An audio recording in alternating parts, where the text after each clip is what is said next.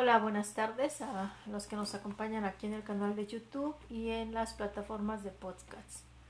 Pues vamos a entrar directamente a la lectura de la carta del apóstol San Pablo a los Gálatas, capítulo 2, versículo del 1 al 2 y después versículo del 7 al 14. Vamos a continuar con la lectura del día de ayer. Muy interesante. Queridos hermanos, después de catorce años volví de nuevo a Jerusalén con Bernabé y también con Tito. Regresé porque Dios me lo había revelado. Ahí, en una reunión privada con los dirigentes, les expuse el Evangelio que predicó a los, que predico a los paganos. Hice esto para que mis trabajos pasados y presentes no resultaran inútiles. Todos reconocieron que yo había recibido la misión de predicar el Evangelio a los paganos, como Pedro había recibido la de predicarlo a los judíos. Porque aquel que le dio poder a Pedro para ejercer el apostolado entre los judíos, me lo dio a mí para ejercerlo entre los paganos. Así pues, Santiago, Pedro y Juan, que eran considerados como las columnas de la Iglesia, reconocieron la gracia que Dios me había dado y nos dieron la mano a Bernabé y a mí, en señal de la perfecta unión y para expresar su acuerdo de que nosotros nos, nos dirigiéramos a los paganos y ellos a los judíos. Lo único que nos pidieron fue que nos preocupáramos por los pobres, cosa que he procurado cumplir con solicitud. Más tarde, cuando Pedro fue a Antioquía, yo me le enfrenté porque era digno de represión. En efecto, antes de que llegaran algunos judíos enviados por Santiago, Pedro solía comer con los paganos convertidos, pero después empezó a apartarse de ellos por temor a los judíos recién llegados. Los demás judíos convertidos imitaron su ejemplo, tanto que hasta el mismo Bernabé se dejó arrastrar por aquella conducta contradictoria. Entonces, cuando vi que Pedro no procedía rectamente conforme a la verdad del Evangelio, le dije delante de todos Si tú que eres judío vives como un pagano y no como un judío, ¿por qué quieres ahora obligar a los paganos convertidos a que vivan como judíos? Palabra de Dios. Te alabamos, Señor. Simplemente me encanta Pablo. ¿Se acuerdan que ayer les decía que que Jesús cuando llama no despersonaliza, toma a la persona como es, purifica, ¿verdad?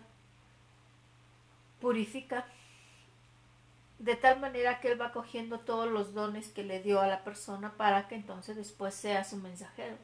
Y es lo que hace Pablo. O sea, Dios sabía el ímpetu que tenía Pablo. Y fíjense qué parte tan hermosa de Pablo que dice, fui subí con los apóstoles, fui a Jerusalén. Y me llevé a Bernabé y me llevé a Tito. Y les presenta, es como, yo me quedo imaginar algo así como, va y les presenta sus credenciales, va y les hace una reseña de todo el trabajo que él ha hecho durante 14 años. Y con todo y el carácter que él tiene y pues la autoridad que le viene desde su desde el trabajo que ha hecho, desde el apostolado que ha hecho, em, va y se pone frente a ellos y les pregunta y les dice, ¿no? ¿Cómo va? Algo así como que díganme si voy bien o, o qué, ¿no? ¿Están de acuerdo? Eso habla de una credibilidad de Pablo muy hermosa, o sea, porque la fe en Dios que él tiene en Jesús, de que él reconoce a Pedro como que ha, sido llamado a predicar ante los judíos. De la misma manera reconoce que también él ha sido llamado a predicar con los paganos, con los no creyentes. Entonces él busca una unidad, no busca como que seamos dos dirigentes o, algo así, o una división, un cisma, ¿no? Al contrario, busca una, una unidad en la iglesia naciente. Y lo que viene después es algo muy fuerte, ¿no? Cuando dice que Pedrito va a Antioquía y pues pobre de Pedro porque pues ya me imagino que en la que él se ve, ¿no? O sea, primero sí muy bien, comiendo todo lo que los paganos quieren y todo.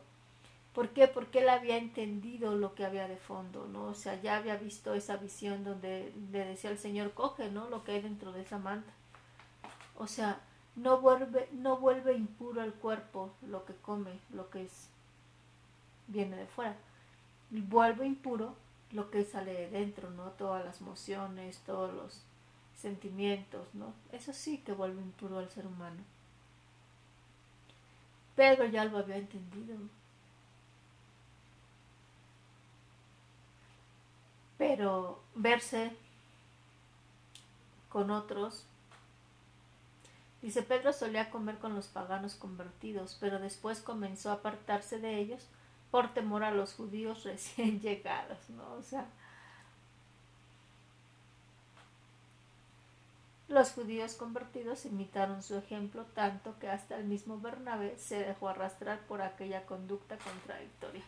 Ya me imagino a Pablo, ¿no? Yo creo que en, Pedro no había una mala intención, la situación no era fácil, ¿no? Porque además no creo que aquí la lectura se dice así como pintadito bonito, ¿no? Pero el enfrentamiento debe haber sido muy fuerte. Pero fíjense la actitud de Pablo, muy hermosa. Lo que él vio fue público, o sea, se veía la actitud de Pedro. Y la transparencia de Pablo, tan hermosa, ¿no? Porque no busca esconderse. Lo confronta enfrente de todos. ¿Por qué? Porque fue enfrente de todos que está viendo una actitud de Pedro. y le pone las cartas sobre la mesa.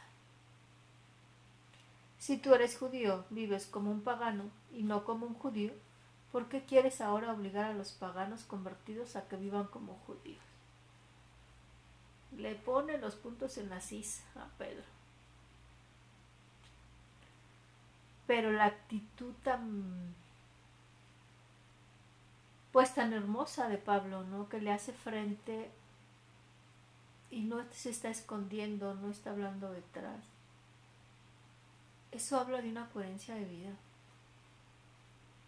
Eso habla de, de que Pablo sigue queriendo una unidad. Sigue creyendo en el Evangelio que le fue anunciado.